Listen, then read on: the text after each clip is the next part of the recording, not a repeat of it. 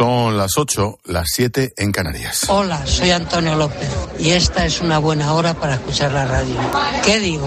La mejor hora para escuchar la radio, aquí en la linterna, con Ángel Expósito. Con Expósito, la última hora en la linterna. Cope, estar informado.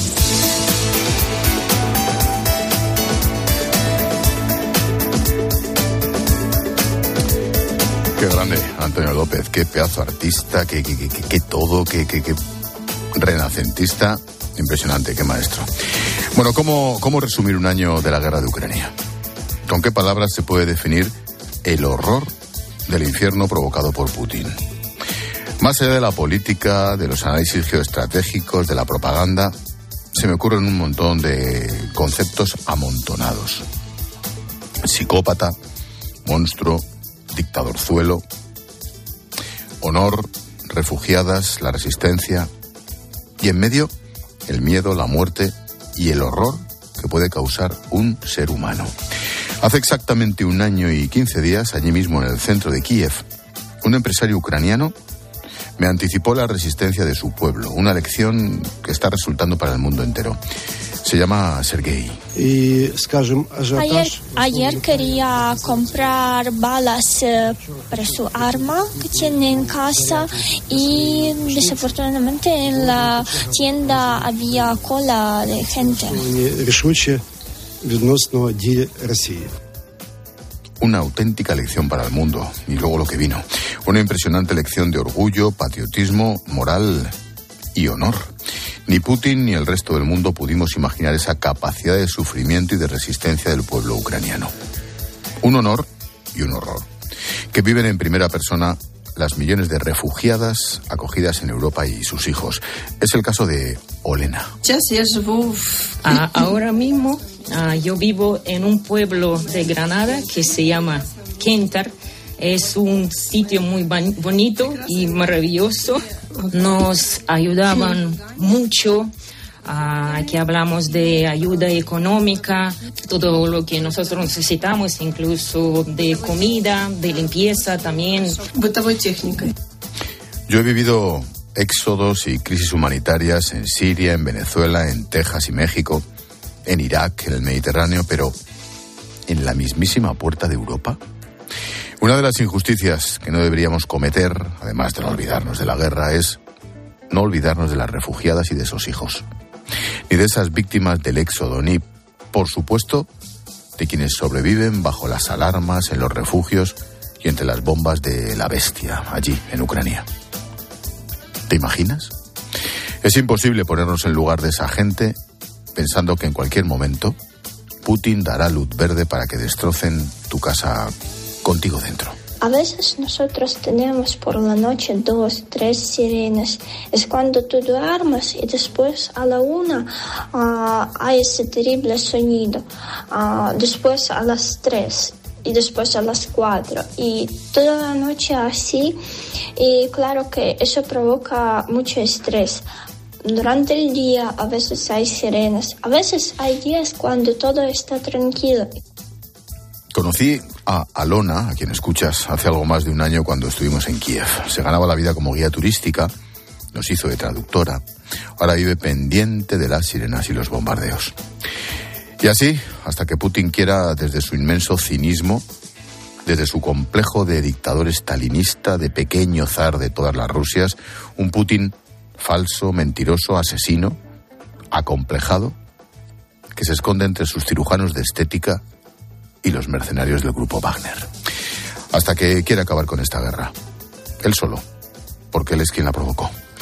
Ah, y mi postdata. Mirando al futuro. Hace poco estuvimos en Letonia, frontera con Rusia.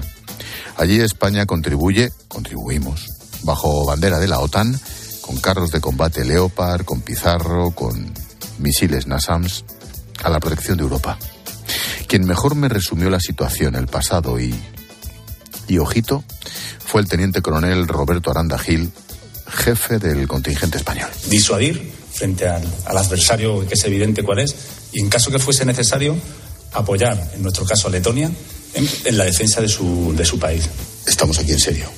Evidentemente. Ya el primer aviso fue Crimea, el segundo ya ha sido Ucrania y es cuando ya toda la OTAN y todos los países han decidido no solo implementar lo que ya habían acordado, sino reforzar. No lo olvidemos, ¿eh? La inmensa mayoría de la población de Ucrania y, por supuesto, de Polonia, Rumanía, Bulgaria, Albania, la ex Yugoslavia, República Checa, toda la Europa del Este, la inmensa mayoría ha vivido bajo el Soviet. La vuelta del Soviet. Solo que en vez de Lenin y Stalin, Putin. Ese es el miedo de la gente. Y esa, como europeos, debería ser nuestra preocupación. Expósito. La linterna. Repasamos con Necane Fernández las noticias de este viernes 24 de febrero. ¿Qué tal, Nec? Buenas tardes. ¿Qué tal, Ángel? Buenas tardes. China presenta un plan de paz para Ucrania y apuesta por la solución diplomática. Pide un alto el fuego y respetar la soberanía y la integridad territorial de todos los países. El gobierno ruso asegura que está dispuesto a llegar hasta las fronteras de Polonia para ganar la guerra y Zelensky dice que su victoria es inevitable si los aliados hacen su trabajo. Anticorrupción pide 15 años de prisión para el exministro Fernández Díaz por la operación Kitchen. Le acusa de encubrimiento, malversación de fondos y delito contra la intimidad por espiar a Luis Bárcenas, quien fuera tesorero del PP. La Fiscalía pide la misma pena para Francisco Martínez. En cambio, la Audiencia Nacional ha rechazado investigar por este caso a María Dolores de Cospedal. El presidente de Canarias asegura que no conocía las implicaciones de Juan Bernardo Fuentes en el caso mediador. Dice que si lo hubiese sabido, habría acudido inmediatamente a la justicia. Estas declaraciones contrastan con lo que ha asegurado en COPE Marco Antonio Navarro, el mediador de la trama de extorsión a empresarios. Dice que, que estaba al tanto de todo. Ángel Víctor Torres estaba informado de cuando yo llegaba, de lo que hacía, de lo que no hacía, qué bueno eres, qué contento me tienes. Están todos los ganaderos contentos. Y ahora todo el mundo está en contra. Y hace dos años, señor secretario de TIC, o asesor personal, impuesto por, por Ángel Víctor Torres en este caso, con el cual todas las tardes se iba a tomar café a Duca. Caramba. Los letrados y justicia volverán a reunirse el lunes para tratar de poner fin a la huelga. Se cumple un mes de los paros que han obligado a suspender más de 200.000 juicios. Las posturas siguen alejadas, pero han acordado aumentar los servicios mínimos para manutenciones y bodas. Piden subir sus salarios tras el incremento de la carga de trabajo. Aragones pide al gobierno un compromiso claro con el diálogo y cumplir los acuerdos cerrados. Hoy hemos sabido que ayer se reunió en Barcelona con el ministro Félix Bolaños. El gobierno dice que el encuentro se enmarca dentro de la normalidad para mantener buenas relaciones personales. Una postura que el gobierno catalán descarta, pues sí que está muy bueno. Iñaki de Rentería queda en libertad, pero le retiran el pasaporte y le prohíben salir del país. El juez ha aceptado las medidas cautelares que había solicitado Dignidad y Justicia. En la Audiencia Nacional investiga al ex jefe de ETA por su presunta implicación en el secuestro de Miguel Ángel Blanco en 1997. Libertad provisional para el padre de las hermanas asesinadas en Pakistán por rechazar sus matrimonios concertados. Está acusado de colaborar en el engaño para que sus hijas viajaran a Pakistán. Las mujeres fueron asesinadas allí tras negarse a casarse. Entre los detenidos están dos hermanos de las jóvenes y sus dos maridos. Desarticulada una red de tráfico de inmigrantes entre Argelia y España. Captaban a las personas, las llevaban en embarcaciones de fibra hasta las costas de Murcia o Alicante. Cobraban 5.000 euros por cada traslado. Organizaban varios viajes de ida y vuelta al día con el mismo piloto sin ninguna medida de seguridad. Y nos quedan los deportes, NEC. Se han sorteado los octavos de final de la Europa League. Roma, Real Sociedad, Sevilla, Fenerbahce y Manchester United Betis se jugarán a doble partido. La ida el 9 y la vuelta el 16 de marzo. El árbitro Estrada Fernández se ha querellado contra Negreira y su hijo por corrupción deportiva. Pide investigar para defender el honor de los colegiados. Negreira está siendo investigado por recibir pagos por asesorar al Barcelona. Hay seis personas detenidas por el presunto amaño de un partido de Copa del Rey entre el Melilla y el Levante en diciembre de 2021. Terminó este encuentro 0-8 y esta noche comienza una nueva jornada de liga a las 9 con el Elche Betis.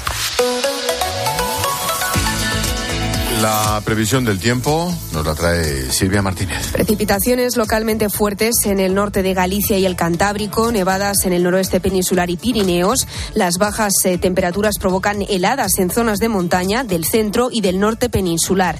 Los termómetros a esta hora marcan mínimas de un grado bajo cero y máximas de 11 grados. Las temperaturas bajarán más este fin de semana con una ola de frío polar. Las precipitaciones serán aún más intensas, se concentrarán en el norte con cotas cotas de nieve que rondarán los 500 metros y se espera que León, Cuenca o Burgos registren los menos 3 o menos 5 grados.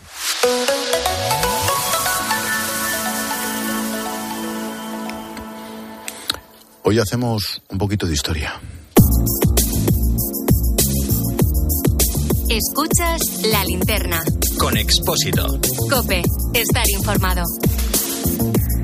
Se cumple un año de la guerra en Ucrania. Hemos hablado de la situación sobre el terreno, hemos escuchado a las ucranianas fuera y dentro de su país. Pero mire, vamos a hacer un apunte de historia, de historia de España, sí. Durante su visita a Kiev, Pedro Sánchez soltó esta chorrada. El compromiso es, es firme, es rotundo, tenemos que hacerlo.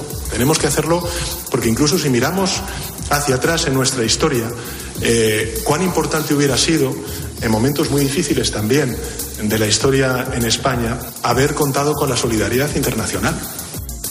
De verdad.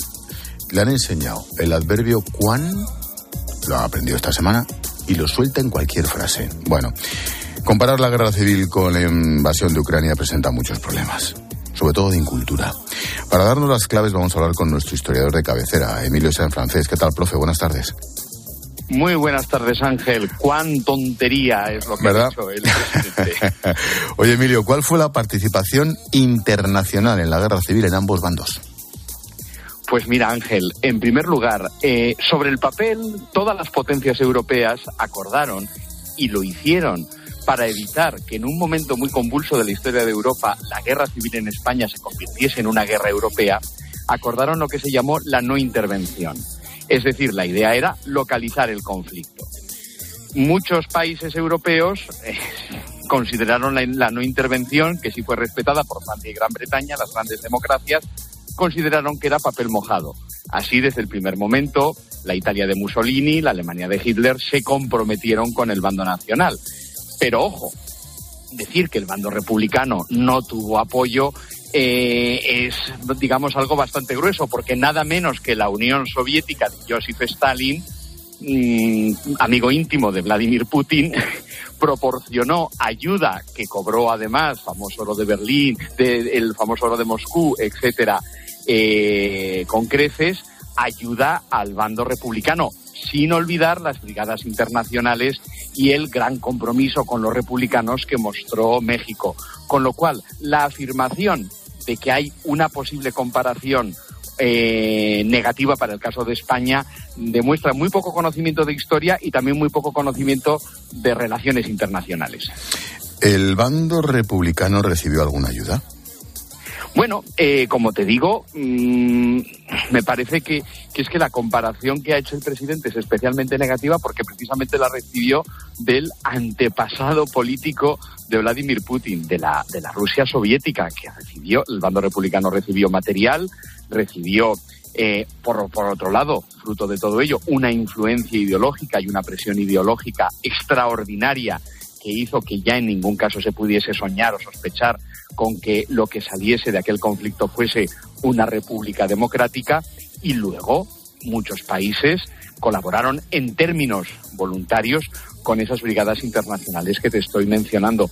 La República pudo contar con la solidaridad de otros estados, pero como te digo, el peligro en aquel momento percibido, por ejemplo, por Francia y por Gran Bretaña era la internacionalización del conflicto. Y también, si me permites que te apunte una cosa más, en sus últimos meses y años de vida, la República hizo muy poquito por hacerse respetable por las grandes democracias europeas por la vorágine de crisis interna en la que se había, en la que se había introducido por lo menos desde 1934.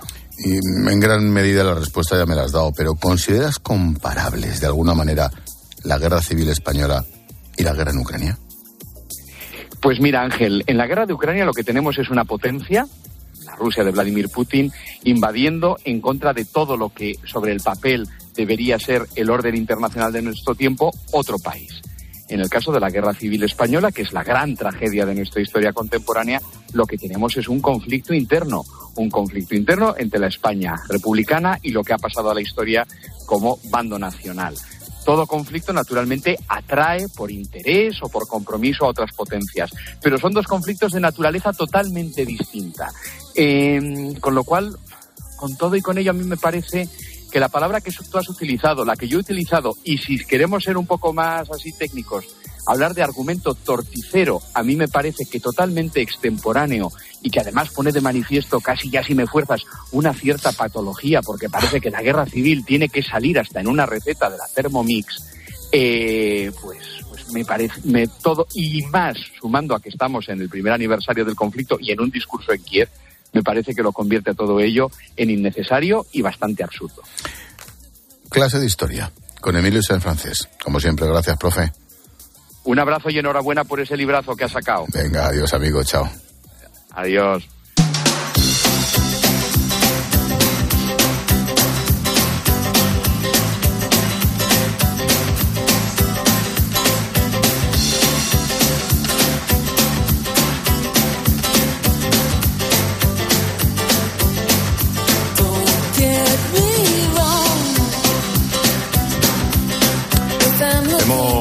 Hemos, contado noticias, ahora escucha las voces del día. Vasily Nevencia es el embajador ruso ante Naciones Unidas, Nekane. Ya ha interrumpido el minuto de silencio por las víctimas de la guerra en Ucrania, dando varios golpes en la mesa. A minute of silence in memory of the victims of the aggression.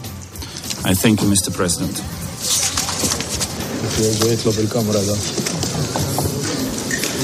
Y después ha pedido la palabra para decir que si se honra a las víctimas hay que hacerlo con todas. Sí, lo que he obviado es que todas las víctimas, tanto las rusas como las ucranianas, son culpa de su jefe. Claro, si dice algo igual le tiran por la ventana, lo entiendo.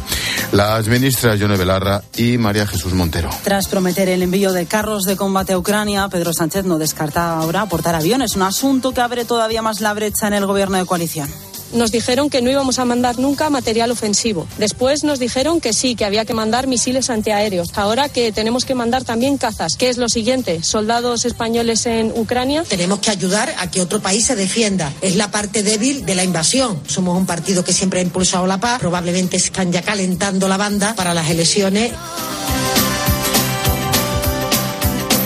No merecen comentario ni la una ni la otra. Eh, Joan Yáñez es el portavoz del Comité de Huelga de los Letrados de Justicia. En la reunión de hoy ha habido avances. El lunes volverán a verse las caras con el Ministerio de Justicia. De momento, eso sí, no hay acuerdo. Hemos eh, reunido, estuvimos analizando cuestiones y por lo menos tenemos ahí un marco en el que pensamos que podemos trabajar. El lunes vamos a seguir nosotros con toda tal responsabilidad para intentar llegar a un acuerdo Ahora bien, como dijo muy bien eh, mi compañero Luis, las posturas están a día de hoy muy alejadas.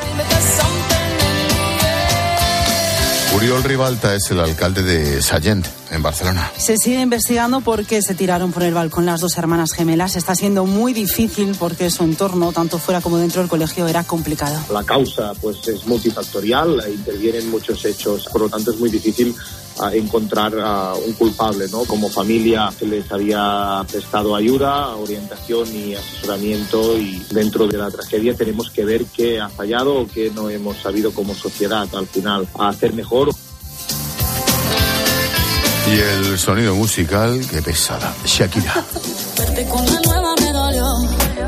pero ya estoy puesta para lo mío. Lo que vivimos se me olvidó. Y eso es lo que te tiene ofendido. Que hasta la vida me mejoró.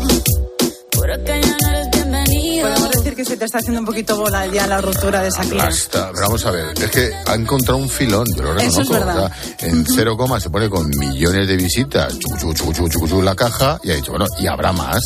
Sí, sí, por Habrá más supuesto. seguro, vamos, chollo. De momento explicamos un poco esta canción que estamos Venga, bueno, escuchando. esta canción o lo que sea esto. Sí, es una canción. eh, Shakira con nuevos dardos a a Piqué. En esta ocasión ha lanzado este tema con otra colombiana, Carol G, que también deja más de un mensaje envenenado a su expareja. La canción se titula TQG, que son las iniciales de Te quedé grande.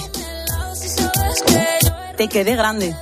También decían que hay otros, dicen que es Te quiero Gerard. No, hombre. No. Es con mala leche. Ya.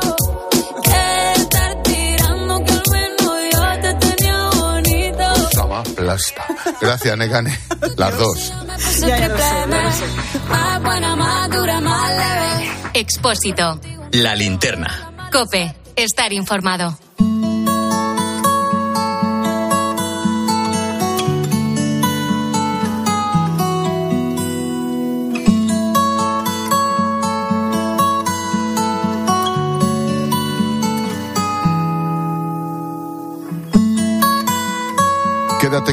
Este dato. Cada día, 830 mujeres de todo el mundo pierden la vida en el parto. Esto es algo que también afecta a los bebés. Según estima UNICEF, 8 de cada 10 bebés que mueren al nacer se encuentran en África subsahariana o en Asia Meridional. Los principales motivos de estas pérdidas son la pobreza, la ausencia de recursos sanitarios de calidad. Por eso, son muchos los médicos e investigadores que trabajan para acercar una mejor sanidad a estos países. Carmen Salvadores tiene 25 años. Es una investigadora española que desde los 18 se encuentra estudiando en Londres. Es ingeniera mecánica y ahora trabaja en un doctorado en el University College de Londres. Lo hace gracias a una beca de Fundación La Caixa. El grupo con el que trabaja en el doctorado se unió con un grupo de ginecólogos para estudiar cómo ayudar a los médicos en los partos más difíciles y hacerlo de una forma barata. Empezaron a investigar, a trabajar con diferentes modelos, con variedad de materiales, hasta que dieron con la fórmula. Surgió la idea de por qué no podemos coger un guante quirúrgico exactamente igual al que ellos usan de manera rutinaria y ponerle sensores a las puntas de los dedos que nos puedan dar más información para poder mejorar la seguridad y el entrenamiento de ciertas operaciones. Un guante de látex, como los que usan los médicos, al que se le adhieren unos sensores capaces de aportar información del bebé. Así, en plena investigación, el grupo de científicos con el que trabaja Carmen se centró en este tipo de sensores. Mi supervisor se empezó a centrar en que diseñáramos diferentes tipos de sensores para médicos en el laboratorio y un grupo de nosotros pues nos centramos en sensores táctiles, sensores que pudieran dar información sobre la presión que se está ejerciendo o sobre mm, diferentes propiedades del material que estamos contactando. En estos casos es imprescindible que el médico pueda palpar y conocer con sus manos cómo se encuentra. Uno de los requisitos a la hora de producir esos sensores era que fueran lo más finos posibles. Poco a poco fuimos probando diferentes sensores, siempre con la idea de mm, hacerlos los más, lo más fino posible, para no afectar la percepción táctil del médico en sí. Nuestra idea siempre era que el médico pueda sentir exactamente lo mismo que siente normalmente, pero simplemente ser, capaz de darles información extra que pueda ayudarles. Por eso desarrollaron estos sensores en forma de spray, una fina capa de un material con propiedades eléctricas, que en función de la presión que ejerce el médico, aportará una información u otra. De lo que se trata es de que el médico sepa cómo se encuentra el bebé dentro del útero, para evitar cualquier tipo de daño ni al bebé ni a la madre. Lo cierto es que esta idea surgió por una necesidad que se encontraban en los hospitales de Inglaterra, pero que se podrá implantar en hospitales de, de países en vías de desarrollo, no solo por la comodidad, sino porque es extremadamente barato. Donde más sería de ayuda sí que hemos pensado que serían países en vías de desarrollo, por eso también hemos dado mucha importancia a que sea muy barato y lo más simple posible en términos de su manufacturación. Entonces todos los materiales que usamos para el sensor en sí son menos de un dólar por, por guante. Un guante de látex al que se le adhieren unos sensores y son capaces de dar información al médico sobre el bebé.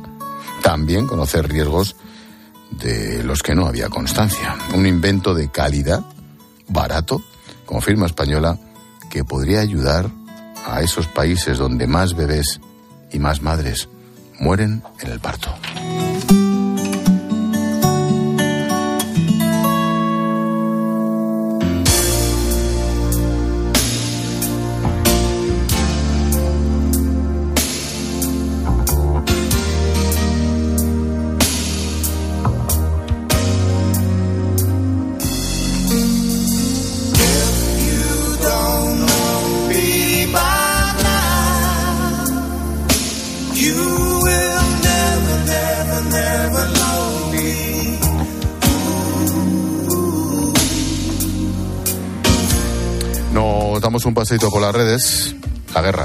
Año de guerra en Ucrania, Silvia. Sí, Rosa, por ejemplo, nos dice que ha sido un drama humanitario, pero también un golpe para la estructura económica y política mundial.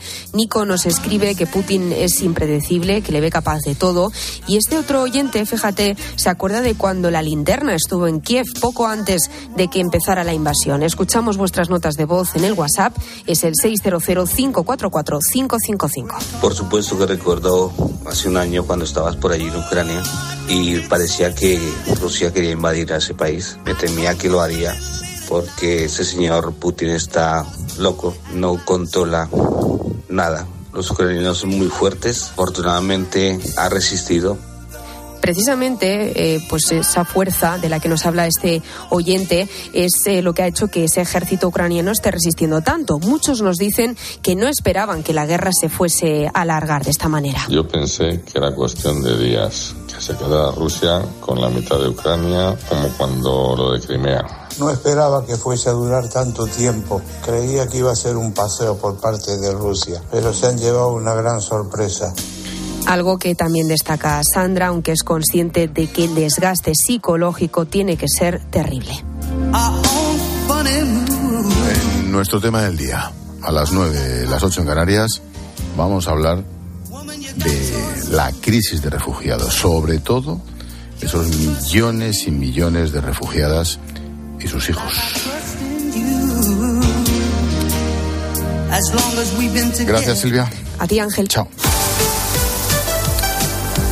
Deportes en la linterna, Manolo Lama, ¿qué nos traes? Bueno, ayer eliminan al Barça de la Europa League, hoy el Barça recibe una mala noticia porque Ansu Fati tiene un golpe en la rodilla, está lesionado y tampoco podrá jugar contra la Almería. Vamos con eso y con el sorteo precisamente de esas dos competiciones, de la Europa League y de la Conference League. Te espero, Lama, hasta ahora. Aquí estoy. Chao. Estás escuchando la linterna de Cope. Y recuerda que si entras en cope.es, también puedes llevar en tu móvil las mejores historias y el mejor análisis con Ángel Expósito. Encontrar respuestas a todo lo que está pasando, antes es necesario hacerse buenas preguntas. Bueno, llevamos tiempo hablando de que en nuestro país faltan eh, pediatras y también médicos de familia. Pero de lo que no se habla tanto es de otra realidad, porque también faltan matronas, concretamente 7.000. ¿Por qué elegiste esta especialidad después de estudiar enfermería? Tenemos un campo muy amplio donde podemos trabajar tanto en hospitales como en primaria. De lunes a viernes, de 1 a 4 de la tarde, las preguntas las hace Pilar García Muñiz en Mediodía Cope. ¿Y tú que tienes adolescentes en casa? ¿Qué necesitas para tu seguridad? Nos vamos algún fin de semana fuera y ellos prefieren quedarse. Invitan amigos, entran, salen. Y yo no me quedo tranquila. Pues con la alarma de Securitas Direct sabrás que están protegidos dentro de casa frente a intrusos y emergencias y tú siempre podrás ver a través de las cámaras que están bien. Y es que tú sabes lo que necesitas y ellos saben cómo protegerte. Llama ahora al 900-666-777 o entra en securitasdirect.es y descubre la mejor alarma para ti. Escuchas la linterna. Y recuerda, la mejor experiencia y el mejor sonido solo los encuentras en cope.es y en la aplicación móvil. Descárgatela. ¿Qué sentimos cuando algo nos cautiva? Lo que sentirás conduciendo el nuevo Peugeot 408, con su sorprendente diseño y un interior con acabados exclusivos. Descubre el lenguaje de la atracción y disfruta de condiciones únicas en las puertas abiertas hasta el 28 de febrero. Profesionales de la construcción y la reforma. Siempre os hemos admirado. Porque hacéis sencillo lo más difícil. No necesitáis traje y corbata para ser el motor de la economía. Y llamáis a cada cosa por su nombre. En Bricomar nos pasa lo mismo. Y si nos dedicamos a materiales de obra, es normal que ahora nos llamemos Obramat. Profesionales de la construcción y la reforma. Obramat. Si crees que al girar la esquina te espera la playa y no la boca del metro, si sueñas que al final de la cuesta verás una puesta de sol sobre el acantilado, tú tienes ganas de verano. Anticípate y aprovecha las mejores condiciones con la garantía de Halcón Viajes. Mejor precio garantizado y seis meses de financiación sin intereses. Reserva ya en tu agencia o en nuestra web. Esta semana en día, el papel higiénico dos capas día a la llama con un 23% de descuento. Por solo 2,29 el pack de 12. Nueva calidad día, confirmada. No solo se trata de saber lo que pasa. El 40% de los padres y madres se sienten culpables en la crianza de sus hijos, sino de entender por qué pasa y cómo te afecta. Y esto responde de alguna manera al miedo. En todo, mira, se nos bombardea con teorías y mensajes sobre cómo debemos criar a nuestros hijos permanentemente. De lunes a viernes, de 1 a 4 de la tarde, en mediodía Cope, Pilar García Muñiz te da todas las claves para entender lo que sucede a tu alrededor.